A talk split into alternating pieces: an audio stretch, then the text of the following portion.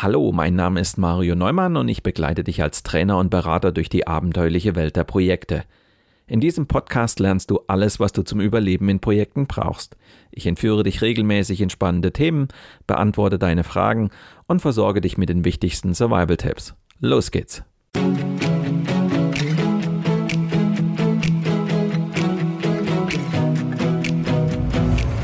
Du hörst den Podcast Projekt Safari nach dem gleichnamigen Buch von Mario Neumann.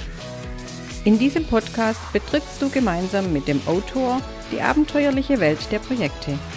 Erlebe Projektmanagement von seiner spannenden Seite und gehe mit Mario Neumann auf die Suche nach Antworten für deine eigenen Projekte. Hallo liebe Projektabenteurer, herzlich willkommen zu meiner Jubiläumssendung. 100 Folgen Projekt Safari. Und ich habe mir für die 100. Sendung meines Projekt Safari Podcasts etwas ganz Besonderes ausgedacht. Ich habe mir vier meinungsfreudige Haudegen in meine virtuelle Projekt-WG eingeladen. Thomas Eberhardt, Dirk Dettmann, Jürgen Lackinger und Frank Triebler. Die vier haben vor zehn Jahren ein echtes Abenteuer gewagt. Oder wie würdest du es nennen, wenn du gefragt wirst, ob du irgendwo in Sibirien ein Großprojekt übernehmen willst? Du bist gespannt darauf, was so alles passiert, wenn man in Russland ein Stahlwerk baut? Dann lehn dich zurück und lass dich inspirieren von der 100. Folge meines Projekt Safari Podcasts.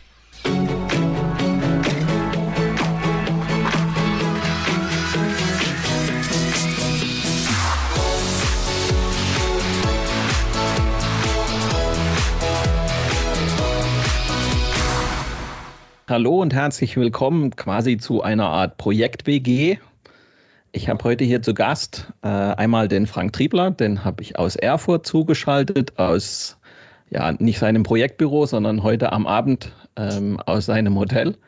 Dort ist er im Moment im Projekt unterwegs. Aus dem Homeoffice habe ich zugeschaltet den Jürgen Lackinger. Ebenfalls im Homeoffice habe ich den Dirk Dettmann, aber aus Bonn. Und ebenfalls aus München habe ich den Thomas Eberhardt. Hallo in die Runde. Moin. Hallo, Mario. Ja, hallo Mario. Ja, wir sprechen heute in meinem Jubiläumspodcast über ein Projekt, was schon eine ganze Weile her ist. Genau genommen zehn Jahre. Und das ist ja kein so ganz alltägliches Projekt gewesen. Thomas, vielleicht lass uns mal zusammen anfangen. Wie verschlägt es einen in ein Projekt irgendwo nach Russland? Das passiert einem ja nicht wirklich alle Tage. Wie kam es eigentlich denn dazu? Also wie kam es zu dem Auftrag? Ähm, wie kam überhaupt dieses Projekt zustande? Ja, Mario, das war schon eine besondere Geschichte. Und ich habe mich äh, lange Zeit bei der Deutschen Gesellschaft für Projektmanagement engagiert. Ähm, hatte da viel Spaß, Projektmanagement äh, ja, zu durchdringen äh, und am Ende auch am, am Buch teilhaben zu können. Und ich war dann beim EFQM und Project Management Award Assessment System dabei. Und äh, nachdem ich mehrere dieser Assessments durchgeführt habe, wurde ich dann zum Lead Assessor erklärt und auch zum Assessoren-Trainer.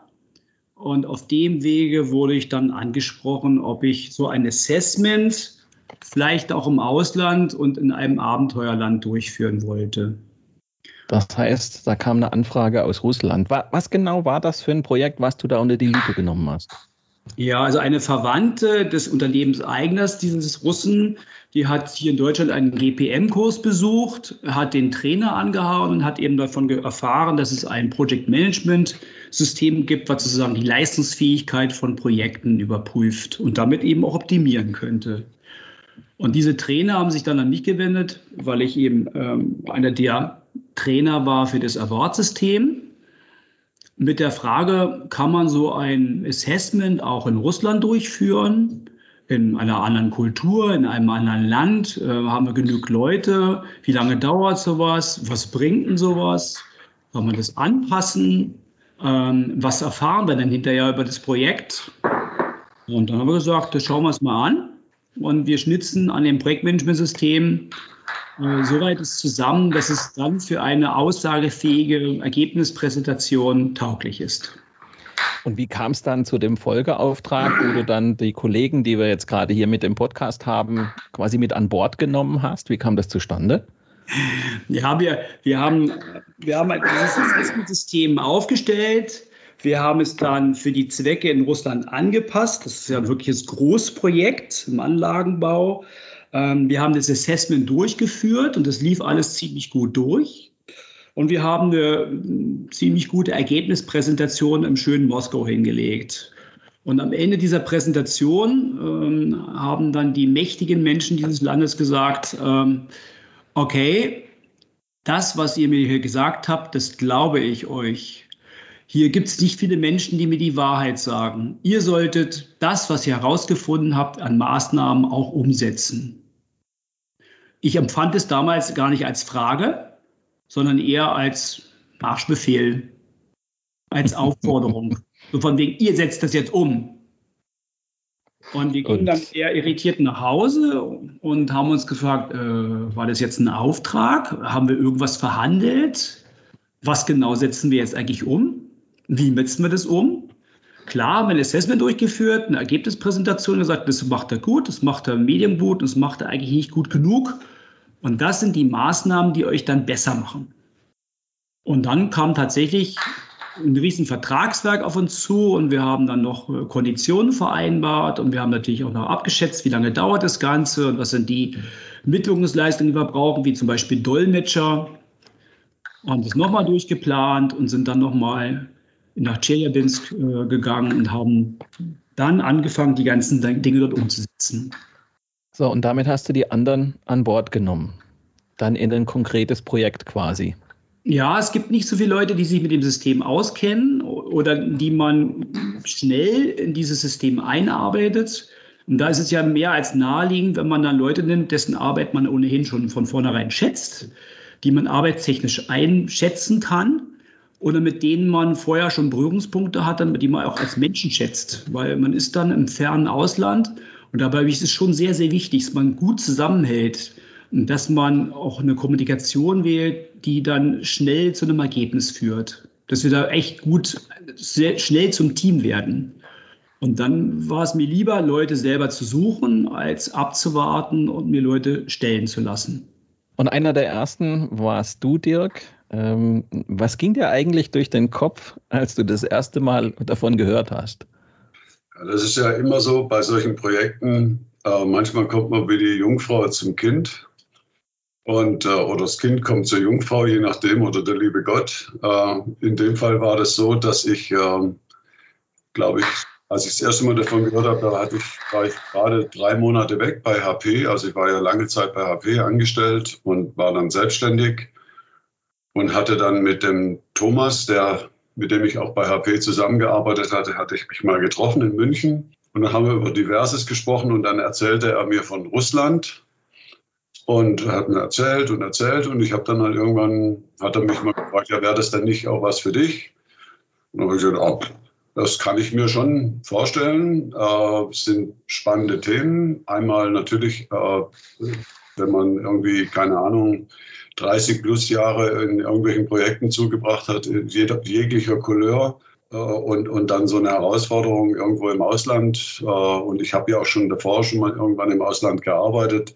Ich dachte, ah, das ist sicher spannend, das mal zu gucken, auch mal zu gucken, wie das, äh, sagen wir, das russische System tickt, äh, wie, was da für besondere Herausforderungen gibt. Und habe dann, äh, also Thomas sagte, soll, soll mal mein CV schicken und dann gab es also so eine Projektmanagement-Company, über die das abgewickelt wurde. Und dann bekam ich also ziemlich hastig hinterher, bekam ich dann eine Einladung äh, zum, zum, ja, zum Interview. Und ähm, als ich dann dahin kam, war für mich klar, also das A, sagen wir, inhaltlich für mich spannend, aber äh, für mich war auch spannend, was da für Leute unterwegs waren. Also schon, äh, wenn man so ins Ausland geht und so ein Team dann trifft, dann muss da ja auch so ein bisschen ja was Besonderes dabei sein, wo, wo man sagt, ja, das reizt mich auch mal mit den Leuten auch tatsächlich zusammenzuarbeiten. Also nicht nur ein bestimmtes Thema zu bearbeiten, sondern eben auch in einem bestimmten Team zu arbeiten. Und ja, dann habe ich dann spontan zugesagt. Das war zu, zu dem Zeitpunkt eigentlich noch nicht gar nicht genau klar, zu, in welchen in welchen Beritt in den Projekten ich da reingehe. Da waren also standen auch mehrere zur Disposition. Da gab es also ein Projekt in einem Stahlwerk und dann gab es ein Wohnungsbauprojekt äh, an, an, einem völlig anderen Ort. ja, und dann irgendwann kam halt dieses Thema Stahlwerk in äh, Pervoralsk, das ist am Ural, in, de, in der Nähe von Ekaterina, kam dann in die Diskussion und da bin ich dann auch hin. Was war deine Aufgabe dort dabei? Meine Aufgabe war dort äh, quasi den Projektcoach zu machen für den, für den Programmdirektor, der für das verantwortlich war, äh, den in, in allen Belangen, die so eine Projektführung angeht, äh, sage ich mal, zu unterstützen. Und äh, das habe ich dann auch gemacht, wobei ich da auch sehr spannende, sehr spannende Erfahrungen gemacht habe, was das Thema Coaching in Russland angeht, was eigentlich von sich aus als, als Ding gar nicht funktioniert, weil ein, ein Russe muss nicht gecoacht werden. Äh, der ist superior by design. Ne? ja, Jürgen, du warst auch mit an Bord. Ähm, was war deine Rolle? Welche Aufgaben ähm, waren bei dir damit verbunden, in diesem Projekt einzusteigen? Ja, ich war Teil des Teams und ich war dann äh, eher auf der operativen Ebene, auch zusammen mit dem, mit dem Frank. Das heißt konkret, wir waren ein Team von acht, neun Leuten, die direkt vor Ort jeweils mit einem russischen Kollegen ein sogenanntes Tandem gebildet haben. Und wir haben uns aus den, ich glaube, da müssen wir uns 14 oder 18 Themen, die wir adressiert haben aus dem, aus dem quasi äh, GPM oder IPMA-Katalog. Und ich war da zuständig für die Themen äh, Stakeholder Management, Kommunikationsmanagement und, und Informationsmanagement. Damit ist es also losgegangen, dass wir äh, zuerst mal die, die Beziehung aufgebaut haben mit unserem russischen Tandem, und dann mal begonnen haben zu schauen, was ist da, wie setzen wir es auf. Ähm, also eben jeder in seine Themen und, und mit seinen Tandem, natürlich immer in Abstimmung. Da war zuständig für, für die konsistente Methodik, was man das so sagen kann, und äh, ein bisschen auch fürs Thema Qualitätsmanagement. Ja, ist, Aus welchen äh, Gründen hast du Ja gesagt? Äh, ja, ich war jung und brauchte das Geld. Das war ein Grund. Äh, nee, zum ersten Mal ist das natürlich ein spannendes Thema. Ne? Also äh, irgendwo in Russland so ein Riesenprojekt zu machen, äh, dabei was Neues zu lernen, äh, ist, äh, Dirk hat es schon angesprochen, wenn du 30 Jahre ähnliche Dinge machst, du riechst den Reifegrad, da bist du noch gar nicht drinnen bei der Tür, ne? weißt schon was, oder hast du schon eine grobe Idee, was Sache ist. Ne? Äh, und wenn man mit Russland hier oft hast du die Möglichkeit, dort wirklich zu arbeiten und, und Land und Leute kennenzulernen. Und der dritte Grund war, war äh, definitiv das Team. Ne? Also auch wenn das nicht alle immer so verstanden haben, aber jeder Einzelne im Team war in seinem Gebiet Spitze und ein Experte. Ne? Und äh, ob das ein Thomas war, der, der extrem viel von der, von der GPM und von der Assessment-Methodik hatte, oder ein Frank, der den Bau rauf und runter gebetet hat, von der Praxis. Ne? Also jeder hatte da seine Stärken. Und mit solchen Leuten zusammenzuarbeiten, ist immer klasse, weil die wissen, was sie wissen und die wissen auch, wenn sie mal einen Schritt zurückgehen müssen und können dann auch anpacken im Neuland. Ne? Und Russland war für jeden Neuland und da brauchst du ein gutes Team, weil äh, es haut dich so oder so früher oder später aus der Bahn. Ne? Und mhm. da, das Team, also das war mit der entscheidende Grund, um äh, Ja zu sagen zu diesem Projekt und zu diesem Abenteuer. Zu dem Team hast auch du gehört, Frank. Der Jürgen hat es gerade schon angedeutet. Der Bau war so dein Teil. Was ging dir durch den Kopf, als du das erste Mal davon gehört hast? Da ist einer völlig verrückt.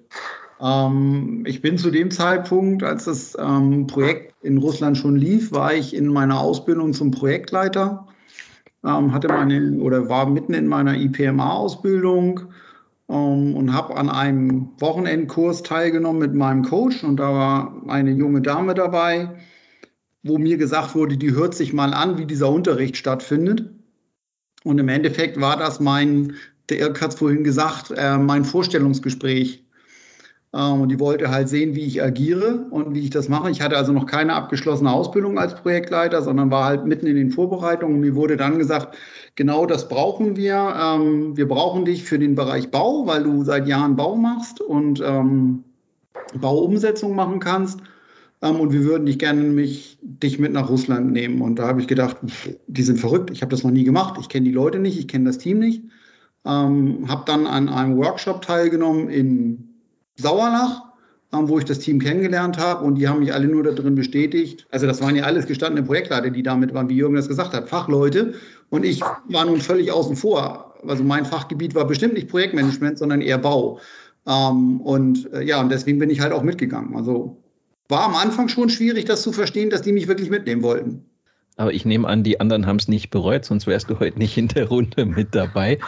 Ähm, um den Hörern das mal klar zu machen, ähm, Dirk hat es gerade schon angedeutet, wir bewegen uns von den Dimensionen her etwa 1700 Kilometer nochmal östlich von Moskau.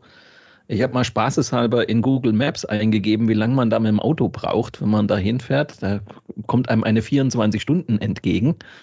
Ähm, also einfach nur mal, um die Dimension so ein bisschen klar zu machen.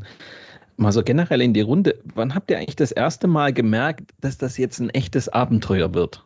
Also, wenn man dann nach Moskau fliegt, denkt man, ist schon ziemlich weit weg und dann steigt man in einen Flieger und fliegt nochmal vier Stunden und muss erstmal ganz kräftig an der Uhr kurbeln, weil es eine ganz, ganz andere Zeitzone ist.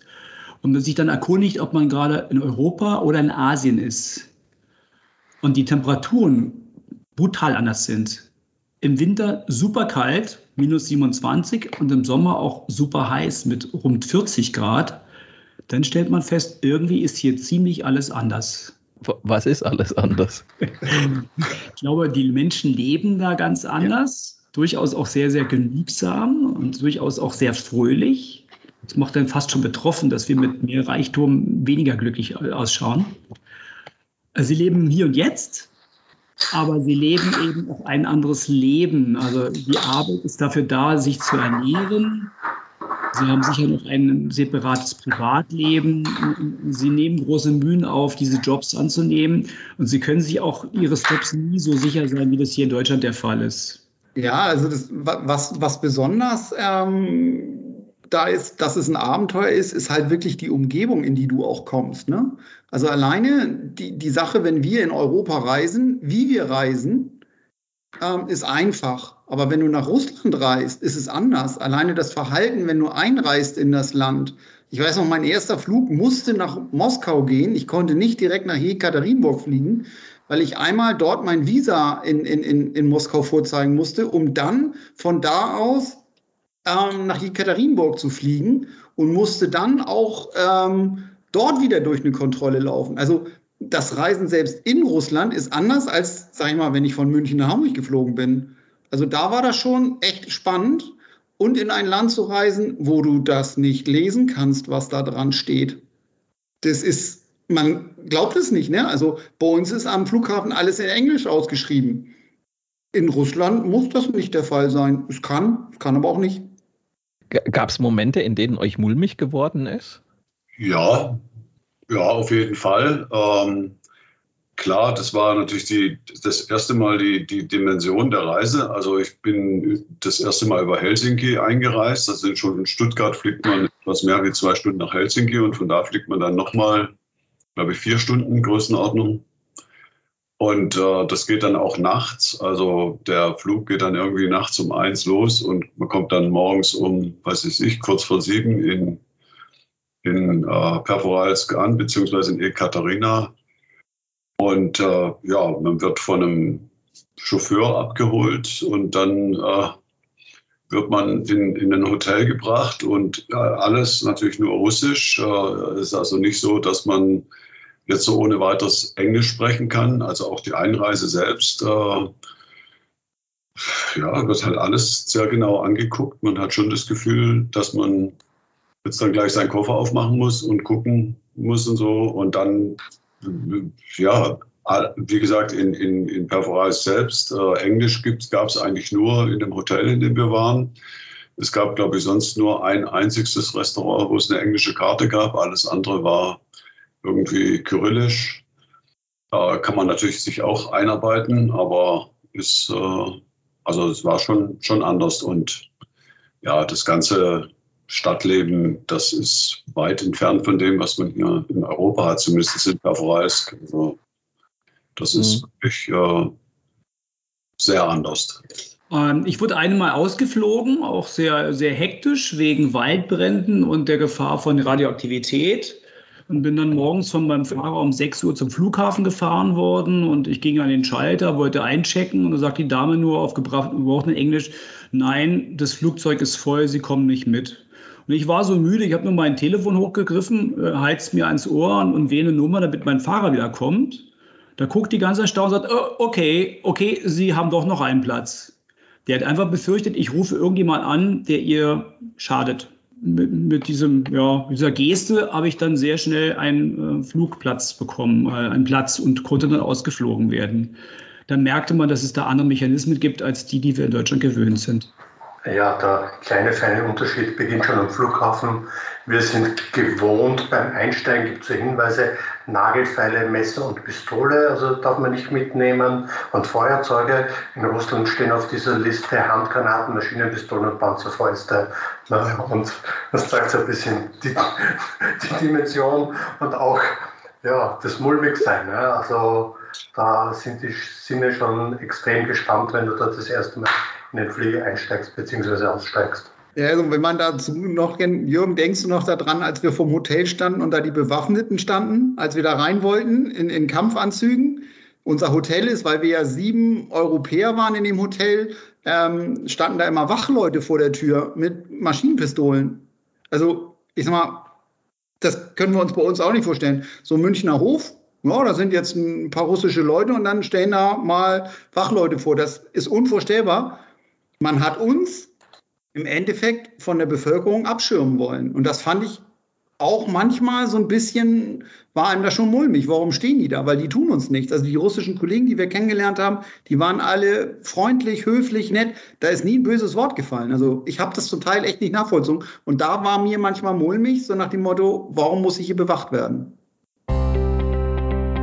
An dieser Stelle ein kurzer Hinweis in eigener Sache. Wenn du mehr über die spannende Welt der Projekte erfahren willst, besuche auch unser Online-Magazin Abenteuer Projekte. Dort findest du zahlreiche Videos, Audio- und Textbeiträge zu schwierigen Situationen, mit denen du als Projektleiter oder Projektleiterin früher oder später konfrontiert sein wirst.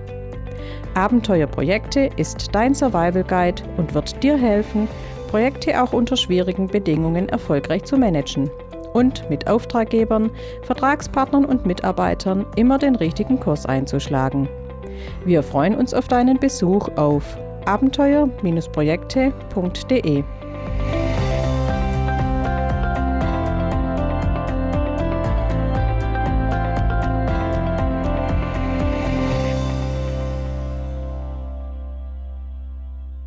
Wenn wir mal jetzt auf euer Projekt und die Herausforderungen, die damit verbunden sind, ähm, schauen, Thomas, du hast es ja schon ein Stück weit angedeutet, dass ähm, es auch darum ging, dieses, dieses deutsche System, diese deutsche Gründlichkeit ähm, und gerade dieses deutsche Projektmanagement dort quasi zu implementieren. Aber was glaubst du, warum überhaupt ein deutsches Team? Also ich glaube, die Deutschen besitzen nach wie vor international den Ruf. Sie sind eine Planungsnation. Sie sind sehr, sehr systematisch. Sie sind sehr, sehr gründlich. Und ein Stück weit waren wir ja auch unbestechlich oder zumindest nicht äh, voreingenommen. Man hat uns also die gewisse Analytik unterstellt. Und die haben wir letztendlich bei der ersten Ergebnispräsentation auch abgeliefert. Jetzt ging es ja darum, dort ein, ein, ein Stahlwerk zu bauen. Welchen Herausforderungen musstet ihr euch dort in diesem Projekt stellen, Jürgen? Die, die wesentliche Herausforderung ne, für ist so ein bisschen in einer, in einer zeitlichen Reihenfolge. Du musst dich dort einfach mal zurechtfinden. Ne? Also du kommst, du, du kennst die Kollegen nicht, du kennst die Umgebung nicht. Wie Frank gesagt hat, äh, du kommst ins Hotel, da steht, stehen vier Kollegen in, in Maschinenpistole. Äh, du gehst die Treppe runter und fliegst gleich mal auf die Schnauze, weil die Treppen und die Stufen eben nicht genormt sind wie bei uns, sondern die sind alle ja, natürlich gewachsen. Ne? Und wenn man sich dann mal bewegen kann, dann kommst du drauf, dass Projektmanagement dort anders funktioniert. Und nicht nur Projektmanagement, sondern Management anders funktioniert und dass es da äh, unendlich, unendliche Hürden gibt, die, kann, die kannst du gar nicht absehen. Ne? Und kann Dirk dann sicher noch mehr dazu sagen. Mein Lieblingsbeispiel ist das Thema Kommunikation, weil ja alles über Dolmetsch geht und wir jeder für sich dann erst im Nachhinein draufgekommen sind, dass es von Anfang an Übersetzungslücken und Fehler gab, weil zum Beispiel nicht alle Worte, die wir im Deutschen verwenden, Stakeholder Management oder wie auch immer, haben ein russisches Pendant. Ja? Und äh, das heißt, du hast Aufwände mal drei, du kannst den Kontext nicht verstehen und das ist aber nur so in der sachlichen Diskussion. Sobald es dann im Bereich Führung geht oder, oder Autorität oder Überzeugung oder, oder so in die, in die ganz weichen Bereiche, so wie Coaching, da äh, tun sich also äh, Gebier oder da tun sich Lücken auf und es ist okay. Also die Voraussetzungen, auf denen unser Projektmanagement und unser Management basiert, sind in Russland zum Teil ganz andere. Also es gibt, es gibt zwei einfache Wörter gibt es im Russischen gar nicht. Die heißen im Deutschen ich tue und ich mache. Und die gibt es im Russischen nicht. Also selbst wenn man, also das, was ja immer, in, wenn man in Deutsch kommuniziert oder auch in Englisch, da gibt es die Wörter ja auch, äh, kann man, das ist immer eine Hilfsbrücke, die man nutzen kann, um irgendwo hinzukommen, die gibt es da nicht. Ne? Also das ist sehr schwierig. Ich habe also für, für mich war das so, ich hatte mein erster, mein erster Berührungspunkt war natürlich mit dem Programmmanager der das, das Projekt geleitet hat. Und äh, mit dem hatte ich also ein Gespräch. Ich hatte mich natürlich da auch so vorbereitet, wie ich das normalerweise mit, einem, mit einer deutschen Führungskraft machen würde, ihn nach, seinen, nach seiner Vision, was er sich denn jetzt da vorstellt, was er für Ziele gekriegt hat, äh, was, denn für, was denn für ihn dabei rumkommen soll und so. Also diese, diese typischen Themen, die man eigentlich braucht, um so ein, nach unseren Standards etwas griffig zu machen. Äh, da hab, bin ich also völlig äh, daneben gelandet. Ich habe natürlich dann auch gelernt, also ich habe dann relativ schnell gelernt, dass eigentlich ein russischer Manager wirklich kein Coaching braucht. Also das gehört einfach nicht zu deren Kultur zu sagen, das weiß ich noch nicht, da brauche ich Unterstützung, da will ich was lernen. Das gibt es in deren Kultur. Ab einem bestimmten Punkt gibt es das nicht sondern da muss man das wissen. Wenn man das nicht weiß äh, oder nicht so tun kann, als ob man es weiß, äh, wird man sofort angreifbar und wird weniger wert. Äh, man vertraut auch nicht mehr so. Also es ist einfach kulturell anders.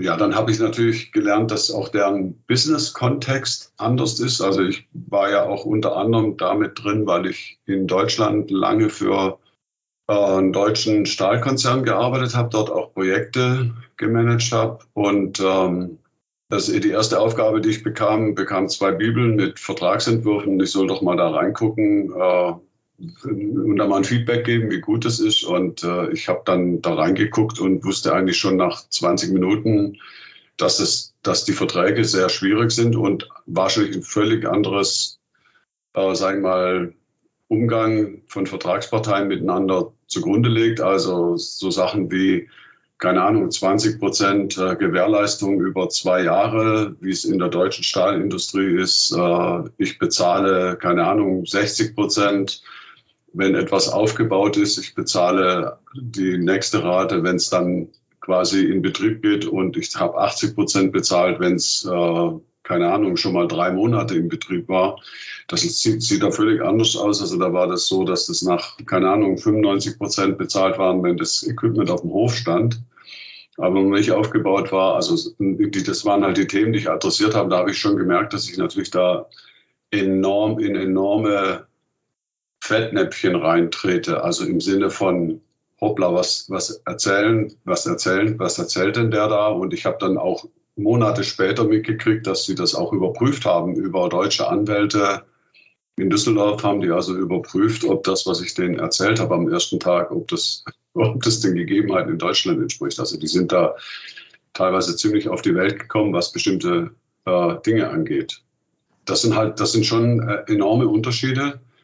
Die, die mir, wo es mir auch nicht zusteht, die zu bewerten. Ich habe die halt nur erstmal so gesehen.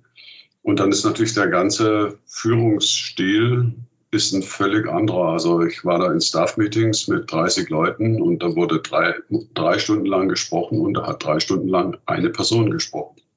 Und die anderen haben alle zugehört. Und das ist einfach eine völlig andere Kultur. Die hat nichts mit unserer äh, Offenheit und wir haben ein Thema und dann diskutieren wir und dann, dann streiten wir auch mal. Und es geht aber immer darum, um die Sache und möglichst das Gute rauszuholen. Da geht es eigentlich darum, wer ist der Chef und wer hat Recht. Also das ist einfach so eine, eine völlig andere Kultur und sich da zurechtzufinden und dann noch zusätzlich, äh, sag ich mal, seinen Kommunikationsmöglichkeiten entzogen zu sein, weil du dann für das, was du da sagen willst, wo du ja normalerweise als alter Schwabe würden mir da auch ein paar Sprüche dazu einfallen. Äh, die kannst du natürlich dann auch nicht anbringen, weil die auch nicht verstanden würden, ne? weil die, das einfach nicht transportierbar ist durch keinen Übersetzer. Insofern schon sehr, sehr, sehr anders gewesen. Gab es für dich, Frank, auf dem Bau auch Dinge, die dich völlig überrascht haben? Ja, so, so ein paar. Also hm, fang, fangen wir damit an. Also wir hatten ja noch ein Stahlwerk, also ein Warmwald, äh, warmes Stahlwerk nebenan, was äh, schon ziemlich fertig war und kurz vor der Inbetriebnahme stand. Und da habe ich mir so einige Bauabläufe angeguckt und ähm, Thomas hat ja schon gesagt, also er kennt so 27 Grad minus, also da war mitten im Sommer da. Ähm, also ich habe dann bei dem anderen Stahlwerk gelernt, wie man bei minus 40, 45 Grad Beton gießt. Ähm, ja, für, auf dem deutschen Bau so irgendwie, glaube ich, nicht machbar. Musste ich dann lernen, dass der Beton also eigentlich ins Brocken in, in das Loch fällt. Und im Sommer, wenn es so heiß ist, plus 40 Grad, dann trocknet er. Bis dahin ist er halt gefroren. Also ja, und da bauen die halt alles drauf auf. Ne? Also das ähm, war für so einen Deutschen vom Bau nicht so ganz nachvollziehbar. Das war so die erste Erfahrung, die ich auf dem Bau gemacht habe. Ähm, die zweite Erfahrung war, ich musste in den Bauprojekten so einige Häuser abreißen und musste dann den Begriff Russisch leer neu lernen.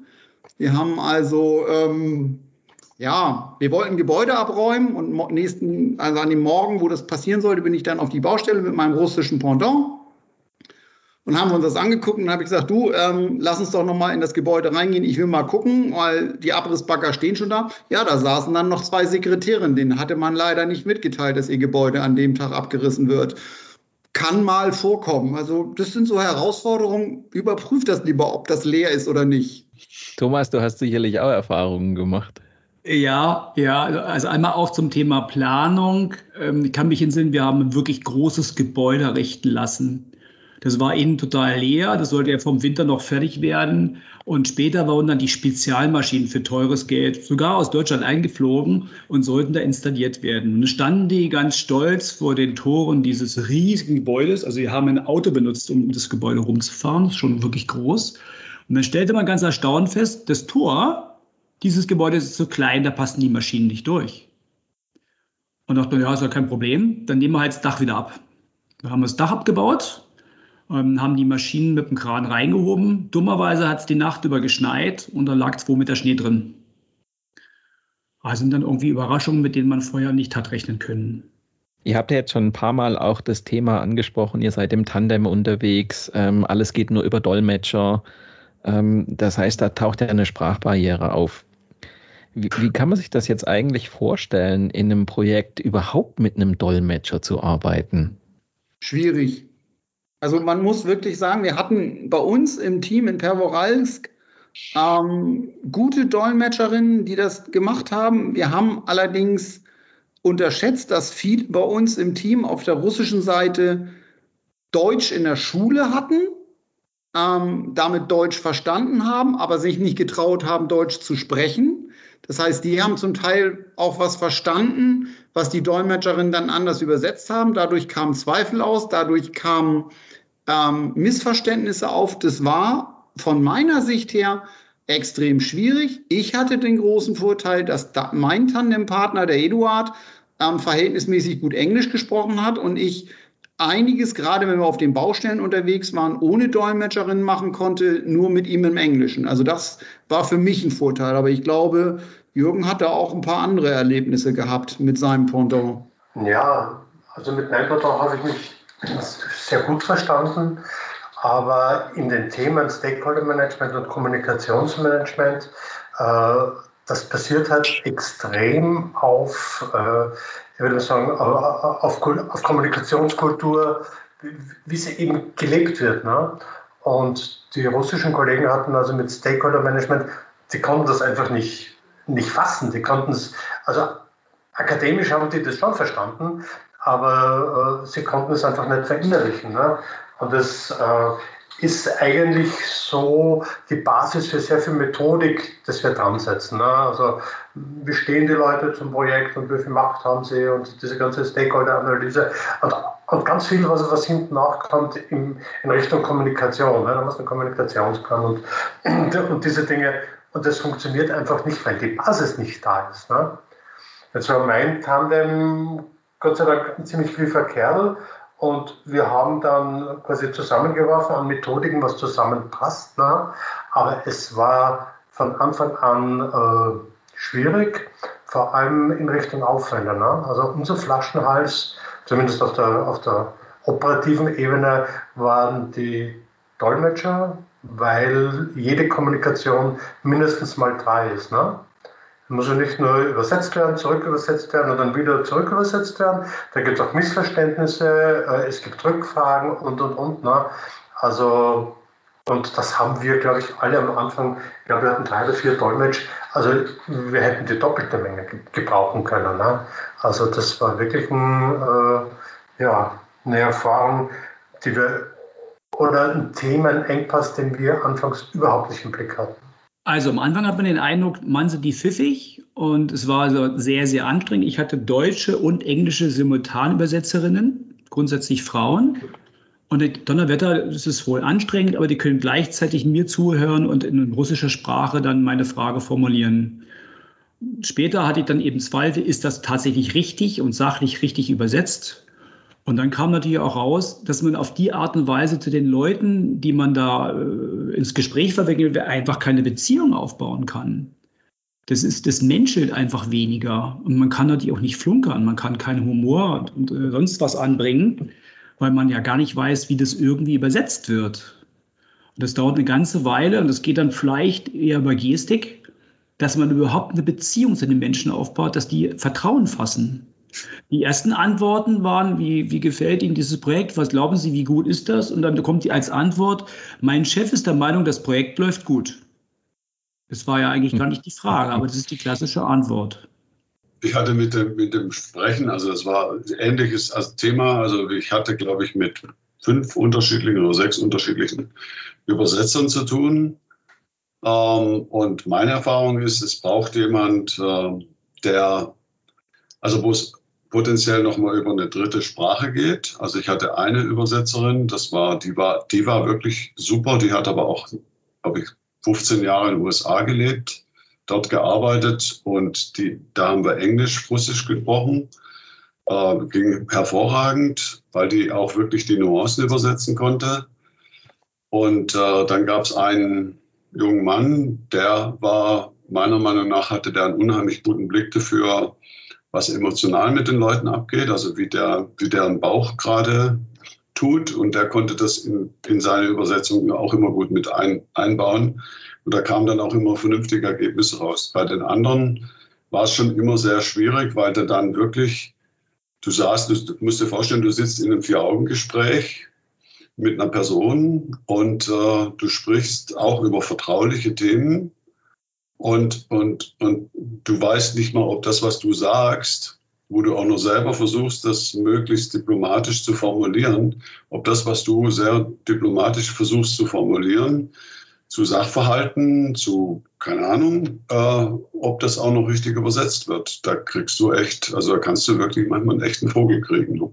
Es wurde uns einige Male, war, haben wir die Situation gehabt, dass wir dann äh, die die Dolmetscher oder die Übersetzerin gefragt haben, äh, was hast du denn denn erzählt? Ne? Das, was ich gesagt habe. Und das andere haben wir bekommen, nee, das, was er hören wollte. Ne? Also das ist, äh, und das war nicht keine böse Absicht, aber so, so ticken die Leute zum Teil. Ne? Also äh, du sagst deinem Chef das, was sie hören wollen, und damit hat sich das Thema. Ne? Und die ganzen Zwischenräume, was so zwischen den Zeilen sich verbirgt, äh, hast du keine Chance mit dem Übersetzer. Also da brauchst du, musst du gut eingespielt sein, du musst super Leute sein, da muss alles zusammenpassen und äh, das kriegst du nicht. Äh, das ist definitiv die Ausnahme. Man muss auch dazu sagen, zu dem, was Thomas eben noch gesagt hat oder auch Dirk, diese persönliche Beziehung zu unseren Tandems, die aufzubauen, war über die Dolmetscher echt schwer. Also stell dir das so vor, ich hatte kurz bevor ich nach Russland gegangen bin, offiziell aufgehört zu rauchen. In Russland habe ich es wieder angefangen, weil ähm, die meiste Kommunikation unter vier Augen, und wenn es mit Händen und Füßen war, was Thomas gesagt hat, ähm, hat unten in der Werkshalle, weil da durfte man rauchen, im Büro durftest du nicht rauchen. Also das heißt, ich bin mit den Kollegen, die auch geraucht haben, das waren zwei Drittel im Team, dann runtergegangen und habe mit denen in der eiskalten Werkshalle gestanden und geraucht und gleichzeitig aber auch persönliche Beziehungen aufbauen können. Und wenn es mit Händen und Füßen waren oder über einen Kollegen, der dann Englisch gesprochen hat, wie mein Eduard, ähm, der seinen russischen Kollegen dann erzählt hat, was ich wirklich gesagt habe, weil die Dolmetscherin wirklich das übersetzt hat, was der Chef meinte, was übersetzt werden muss.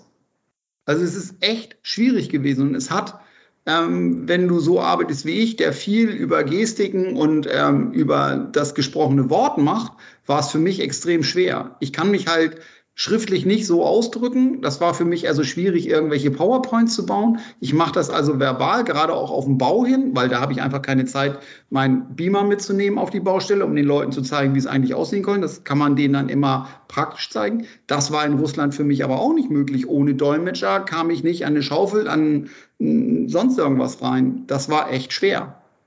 Also man darf das nicht unterschätzen, wenn du die Sprache nicht sprichst und bist auf einen Dritten angewiesen und kannst nicht überprüfen, was der sagt, fand ich das als eine der größten Herausforderungen für mich. Ich denke, wir Fremden sind ja eigentlich auf Informationen und auf Fakten und am Ende auch auf Bauchgefühle angewiesen. Ohne diese Inputs können wir eigentlich gar nichts beurteilen, geschweige denn bewerten, geschweige denn Dinge vorschlagen. Und das muss erstmal aufgebaut werden. Und dazu gehören irgendwie Menschen, die miteinander interagieren. Und dazu gehören vor allem Typen. Und Typen haben dann zum Beispiel Kinder und eine Frau und äh, wohnen irgendwo und haben vielleicht auch Hobbys und irgendwie auch private Gefühle. Und dann fangen die Menschen an zu sagen, oh Mensch, mit denen kann man ja reden. Ähm, und vertrauen sich einander mehr an. Das muss man erstmal erreichen. Es ist besonders schwer über eine fremde Sprache und geschweige denn über Dolmetscherinnen. Das war ja so die Aufgabe, die ihr hattet, ähm, dort eine deutsche Methodik reinzubringen in ein russisches System. Jürgen, du bist ja nur jemand, der, was Methoden angeht, äh, richtig sattelfest ist. Jetzt mal ernsthaft, hat dir das was gebracht, der deutsche Ansatz dort vor Ort? Oder hast du dort ähm, umdenken müssen? Ja, absolut, absolut. Also Methoden sind primär mal, mal Werkzeuge, die du anwendest. Ne? Und dann hat jeder von uns so seinen eigenen Werkzeugkoffer und wenn du merkst, das funktioniert nicht, dann ja, änderst du ein bisschen das Werkzeug. In Russland war es so, ähm, wir hatten den Eindruck, die haben den falschen Handwerker gerufen. Ne? Du kannst da, sollst das malen und hast, äh, ich weiß nicht, äh, eine Bohrmaschine mit. Ne? Also die Dinge haben hinten und vorne nicht gepasst, vor allem, äh, also von einem Projektmanager hast du ja so eine Idee, das ist der Reifegrad und die Methoden müssen dann dazugehen. Ne? Reifegrad 1 auf 2 und so lernst du das auch. Da müssen wir so ein bisschen Prozesse, Rollen, Standardisierung, da kann man mit solchen Dingen, Dingen an, anfangen, eine Ratio-Matrix und und und. Ne? Das funktioniert nicht, vergiss das, niente, nada, na. Und du stehst dann also ziemlich ja, wie die Kuh vom neuen Stall und du merkst alles, was du gelernt hast und was ganz gut ist und funktioniert bei uns, da fehlt drüben die, die, die, die Basis. Ne? Und was du, du, was du dann machst, ist, du schaust dir natürlich an, ja, was funktioniert denn? Ne? Und also etwas, was mir in Erinnerung geblieben ist, ist, äh, man gratuliert sich in Russland sehr heftig zum Geburtstag. Ja? Also das war so zu, zu, zum Thema Stakeholder Management. Ne? Also man versucht natürlich die entsprechenden Leute vom Projekt zu überzeugen, zu begeistern. Projektmarketing äh, kennen wir alle. Ne? Und äh, ja, in Russland sieht es halt so aus, dass dann jeder Mitarbeiter, ganz egal wer, dann zum Geburtstag ein Kuvert bekommt. Ne? Das ist ja bei uns nicht unüblich, so ein anonymes Dankeschön oder was, ja. Und so wird in Russland ein Stakeholder-Management gemacht. Es war ja nicht an uns, das irgendwie zu werten. Es war an uns zu sagen, okay, so funktioniert es und was sind die Methoden, die funktionieren? Und da funktioniert ja eine ganze Menge. Können wir übernehmen und dann so mit unserer quasi deutschen Methodik verhärten oder welche Dinge müssen wir einfach äh, müssen wir weglassen. Ne? Und gerade beim Thema Stakeholder Management, Kommunikationsmanagement hat wenig von dem Handwerkszeug funktioniert, aber die Basics, die Prinzipien haben zum Teil gegriffen, aber auch nicht alle. Na, also wie, wie Dirk erwähnt hat, Entscheidungsfindung, wir würden sagen, okay, du machst einen Workshop, ne, du hast ein Problem und dann machst du einen Workshop oder mitten im Projekt machst du ein Lessons Learned. Das interessiert in Russland überhaupt keinen. Ne? Da gibt es einen, der entscheidet, Punkt, und der trägt die Verantwortung. Ne? Oder Lessons Learned, und damit konnten die Kollegen am Anfang nicht, nicht anfangen, weil ja, sie tun halt gerne improvisieren und lösen Probleme gerne aus, der, äh, aus dem Stand. Ne? Und äh, das war schon ein, massives Umlernen und massives Neuorientieren, wo, naja, ich möchte jetzt keine Zahlen nennen, aber eigentlich der Großteil unserer Methodik einfach nicht funktioniert hat. Die Methodik hat nicht funktioniert und die Prinzipien, die den Methodiken zugrunde liegen, haben mal ganz oft nicht funktioniert. Ja, also ich kann dann aus meiner Bautätigkeit eigentlich auch nur berichten, ähm, das nennt man vielleicht nicht Methodik, aber so deutsche Vorschriften. Also ich hatte ja auch die Aufgabe, dort ähm, ähm, ja, in diesem neu geplanten Stahlwerk so deutsche Grundlagen einzubringen, wie Arbeitssicherheit, ähm, wie Brandschutz ähm, und sonst irgendwas, also diese klassischen Sachen. Ähm, meine eine Aufgabe war ja neben den klassischen PM-Methoden auch das Einführen ähm, vom Baumanagement nach der HOAI. Und ähm, damit habe ich natürlich auch das versucht umzusetzen, aber das war nicht so das große Problem. Das große Problem war, dass durchaus sinnvolle Vorschriften, die wir in Deutschland haben, in Russland für die überhaupt gar keinen Sinn machen und die die auch nicht verstehen. Also wenn man sich das mal vorstellt, wir nehmen ein, ein deutsches Büro, da hast du alle 20, 25, 30 Meter hast du auf so einem Flur eine Tür um einen Brandabschnitt abzubilden. In Russland hast du in so einem riesen Gebäude, was Thomas beschrieben hat, 80, 90, 100 Meter Flur ohne Brandabschnitt, ohne Tür. Und äh, damit du das Ganze auch noch richtig gut machst, verlegst du alle Kabel nicht im Büro, weil da musst du durch ganz viele Wände durch. Im Flur gehst du am besten mit einer offenen Kabeltrasse an der Decke lang, dass die Leute, wenn sie aus dem ähm, brennenden Büro flüchten, dann in diesen geschlossenen Flur flüchten, ähm, und da dann tausende Kubikmeter Rauchgase sind, das habe ich denen versucht zu erzählen, haben die gesagt, ja, dann sollen die Leute halt aus dem Fenster springen. Also das ist halt auch so eine Sache, wo ich sagen muss, ähm, da ist unser Ansatz ein ganz anderer als bei, bei den Kollegen. Ne? Wir haben das nachher hingekriegt, wir haben denen das erzählt und ich glaube auch, dass sie es verstanden haben. Aber am Anfang haben die gesagt, nee, warum, was für ein Blödsinn. Da muss ich ja durch 15 Wände durchgehen. Und warum soll ich da eine Tür einbauen? Es ist doch ein Flur. Also auch solche Sachen, solche Ansätze von uns haben ähm, überhaupt nicht funktioniert und waren einfach von vornherein ähm, zum Scheitern verurteilt. Dirk, was glaubst du, wa warum funktioniert in Teilen unser deutscher Ansatz dort nicht? Weil die, weil die zu vielen Dingen eigentlich eine völlig andere Kultur haben. Also ich habe, ich mache das mal an ich habe das Thema Beschaffungsmanagement mit denen gemacht. Ich war ja Beschaffung, Stahlindustrie. Es ging darum, die Großanlagen auszuschreiben. Da gab es italienische Mitbewerber, deutsche Mitbewerber. Eigentlich wollten sie die Italiener haben, weil die die geilere Technologie hatten aus ihrer Sicht. Also das war auch ein, von daher, ja, es war nicht nur, vielleicht haben die auch äh, an, die, an die richtigen Stellen äh, noch ein Geldfässchen hingestellt, keine Ahnung. Das, war, das weiß ich nicht, das würde ich, würde ich, möchte ich auch niemand unterstellen. Ähm, auf jeden Fall war mein mein Ansatz, also es war auch eines von den ersten Meetings, die ich mit dem Programmdirektor hatte, da hat er mich gefragt, ich soll ihm doch mal meine Vorschläge unterbreiten, wie, wie sie denn ein, ein vernünftiges, äh, eine vernünftige äh, Preisverhandlung oder eine Verhandlungsstrategie, Verhandlungsstrategie hat er verwendet. Ich, mir war aber klar, dass er Preisverhandlungsstrategie meinte, äh, weil auch alles im Umfeld so darauf hindeutete, dass das eigentlich das Kernthema ist, zu welchem Preis kriegt man etwas. Und ich habe dann versucht, ihm über ein über eine Entwicklung, die ich am Flipchart gemacht habe, mal aufzuzeigen, dass es halt für so ein, dass es darum geht, sagen wir mal, ein Business Case ins Ziel zu bringen, dass es natürlich darum geht, den richtigen Preis zu treffen, aber eine gute Balance zu schaffen für eine Verminderung der Risiken, äh, sicherzustellen, dass das, was ich mit dem Business Case vorhabe, tatsächlich funktioniert.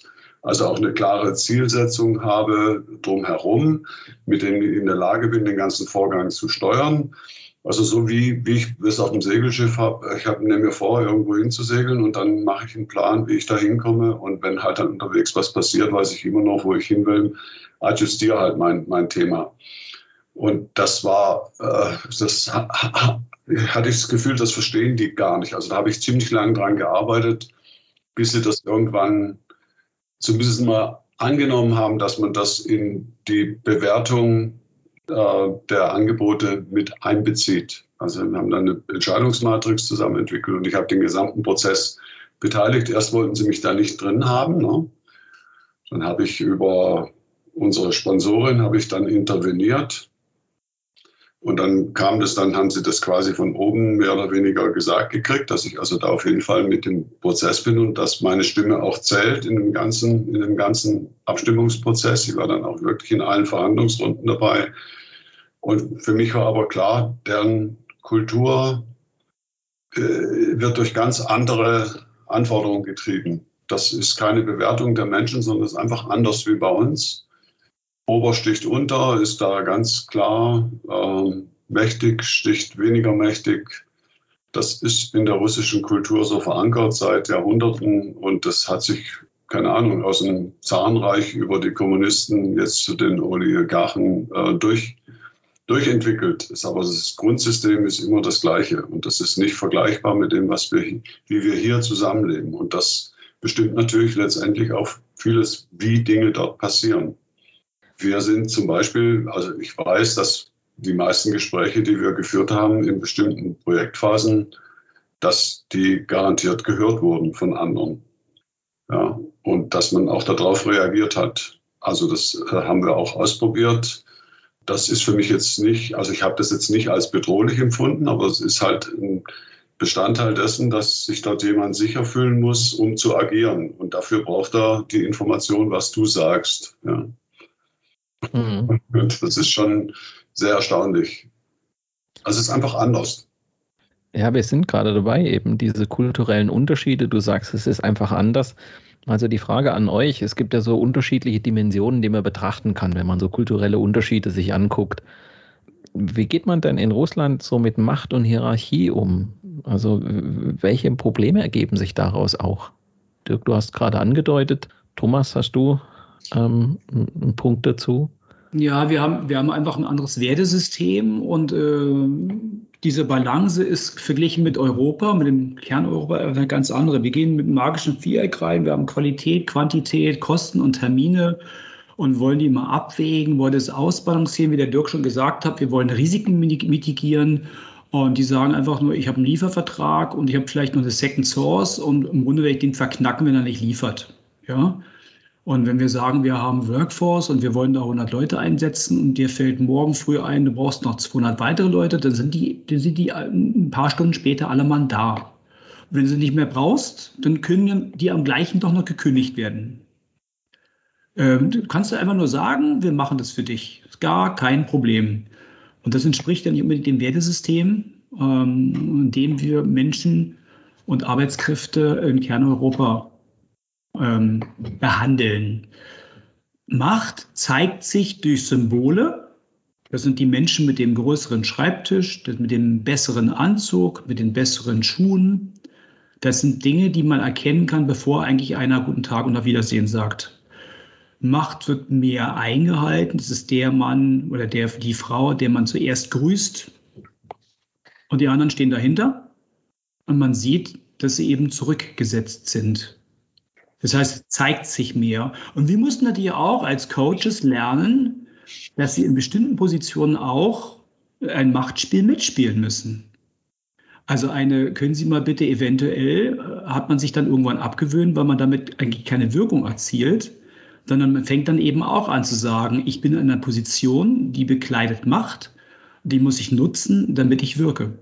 Ja, also was das auch nochmal manifestiert, ist natürlich, ähm, man hat uns auch eine gewisse Macht gegeben oder eine gewisse Hierarchiestufe. Wenn man Jürgen Dirk an unsere Büros denkt, in denen wir gesessen haben, die sind für uns hergerichtet worden, die sind für uns ausgestattet worden.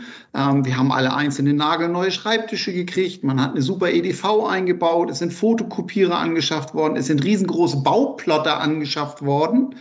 Ähm, um uns zu zeigen, ihr seid für uns wichtig, wir schaffen euch ein Umfeld, aber um vor allen Dingen den anderen zu zeigen, die, die da kommen, haben eine gewisse Macht und die sitzen weit über euch. Also das war für mich am Anfang echt schwierig zu verstehen, wo doch eigentlich die russischen Kollegen, so wie Dirk das vorhin auch gesagt haben, die brauchen nicht gecoacht werden, aber man hat uns auf eine Stufe gehoben, die sich auf jeden Fall von dem normalen Volk in dem Stahlwerk doch abgesetzt hat.